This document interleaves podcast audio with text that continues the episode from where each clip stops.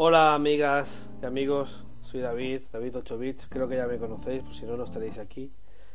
Después de bastante tiempo sin grabar ningún podcast, creo que era hora de ponerme la manta en la cabeza, como se suele decir, y bueno, y sacar un poco de tiempo para, para hablar un poco con vosotros y vosotras. Me gustaría, primero de todo, deciros que mi intención es grabar más a menudo, pero tampoco quiero prometer nada, quiero decir que voy a grabar cada mes o cada semana y luego no hacerlo. Grabaré cuando pueda o cuando crea, yo crea que hay motivos para ello. Me gustaría también eh, hablar un poco de lo que estamos haciendo últimamente en la web y de lo que hemos hablado, ¿no? Eh, como veis, he intentado retomar un poco el día a día de la web, volver a intentar hacer cuatro o cinco artículos semanales. Esto, si no recuerdo mal, empecé en junio, que tuve un poco más de tiempo. Y mi intención en, es, en esto sí es grabar, eh, perdón, grabar, escribir más a menudo para la web. ¿De qué hemos hablado últimamente en la web? Bueno, hemos hablado de, de desde lo más básico, ¿no? a cosas ya más expertas, eh, para expertos, para, para administradores de sistemas que como yo que trabajamos en, en empresas. ¿no? En lo más básico hemos hablado evidentemente todo desde Linux, en GNU Linux. Hemos hablado de cómo configurar eh, la zona horaria, es decir, si estamos en México, pues indicar al sistema que tiene que poner la zona horaria de México. Si estamos en, en La Habana, en Cuba, pues la zona horaria de Cuba. Si estamos en, yo por ejemplo en Barcelona, tendría que ser la zona horaria de España, que en este caso sería eh, las zonas horarias, como sabéis, se indican por la ciudad eh, capital del país, en este caso eh, sería España. ¿no? Luego también hemos hablado cómo instalar una impresora en Linux. Eh, en muchos de estos artículos básicos he utilizado como sistema operativo Ubuntu, en la versión 18.04 LTS, porque creo que es uno de los sistemas operativos GNU Linux más utilizado por el usuario doméstico, que es el, el usuario que, en el que va enfocado estos artículos. Bien, entonces aparte de eso, como he comentado, configurar la zona horaria, he hablado de cómo instalar la impresora en Ubuntu 18, que como si podéis el artículo es muy simple, lo hemos hecho todo desde la interfaz gráfica de Genome. También otro, una cosa muy básica es, eh, saber en qué directorio estoy en Linux. Muchas veces en intérprete de comandos pues no nos, no nos indica en qué directorio estamos. En este caso, sobre todo eh, usamos el comando pwd. ¿no? Luego, otra cosa también muy básica, cómo saber el nombre de mi equipo en Linux. En la mayoría de casos, en las interfaces, de, perdón, interfaces, en intérprete de comandos ya nos indica el nombre de la máquina.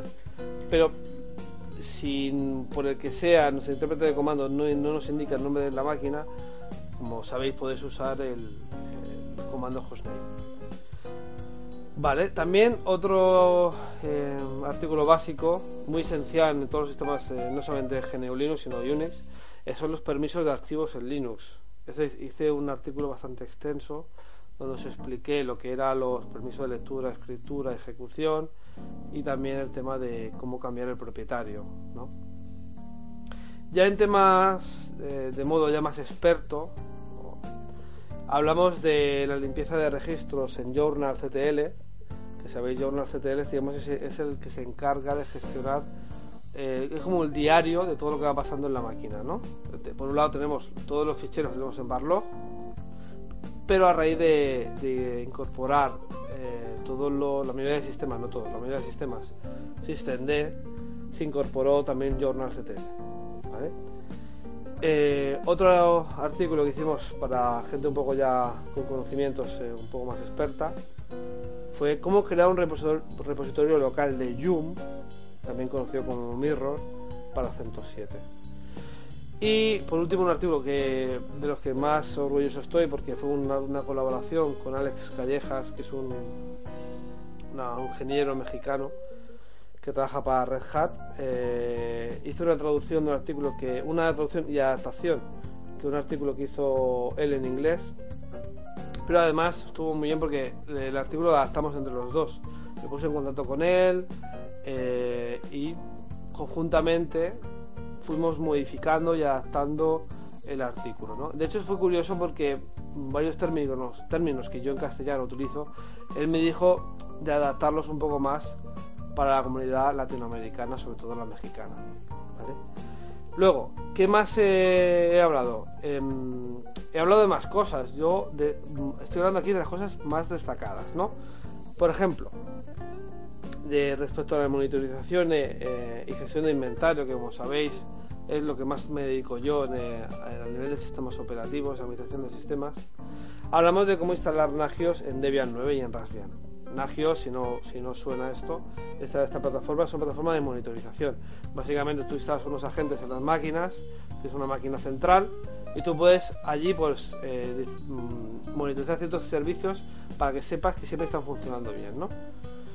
Esto lo puedes saber vía una interfaz eh, que tiene Nagios o vía que te lo notifique por correo, etc. Incluso por mensaje de móvil.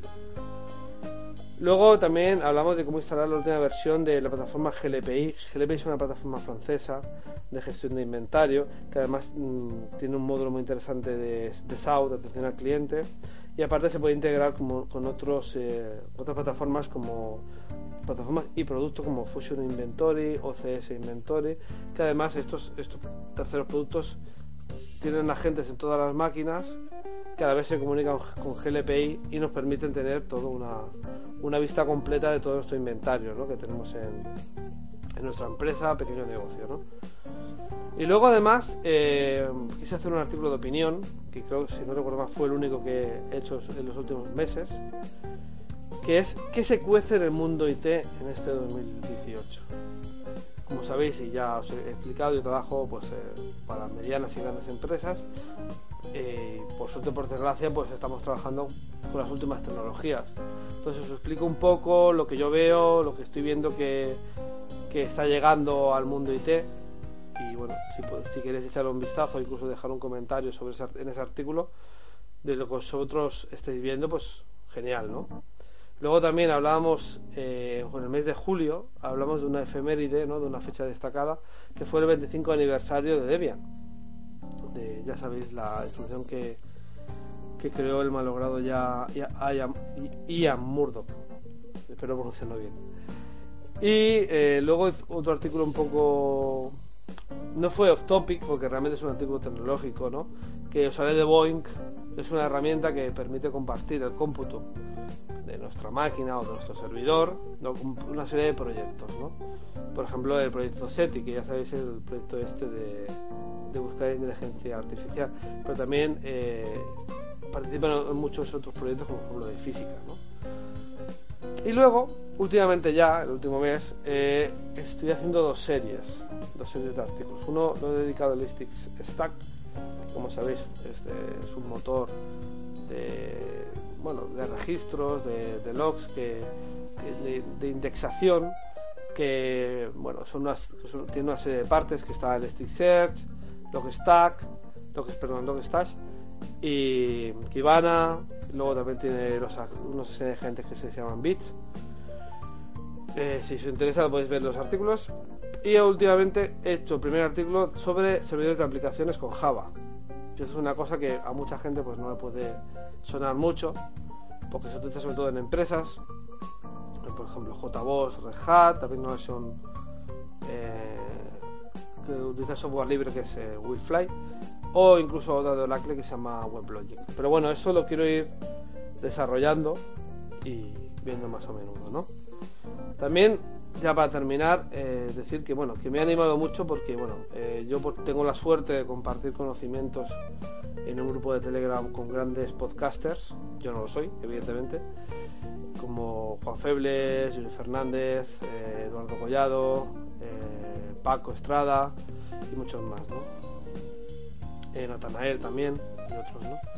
Entonces, bueno, un día les dije que, que no tenía tiempo para sacarlo, me dijeron evidentemente que siempre hay algún momento para sacar un podcast.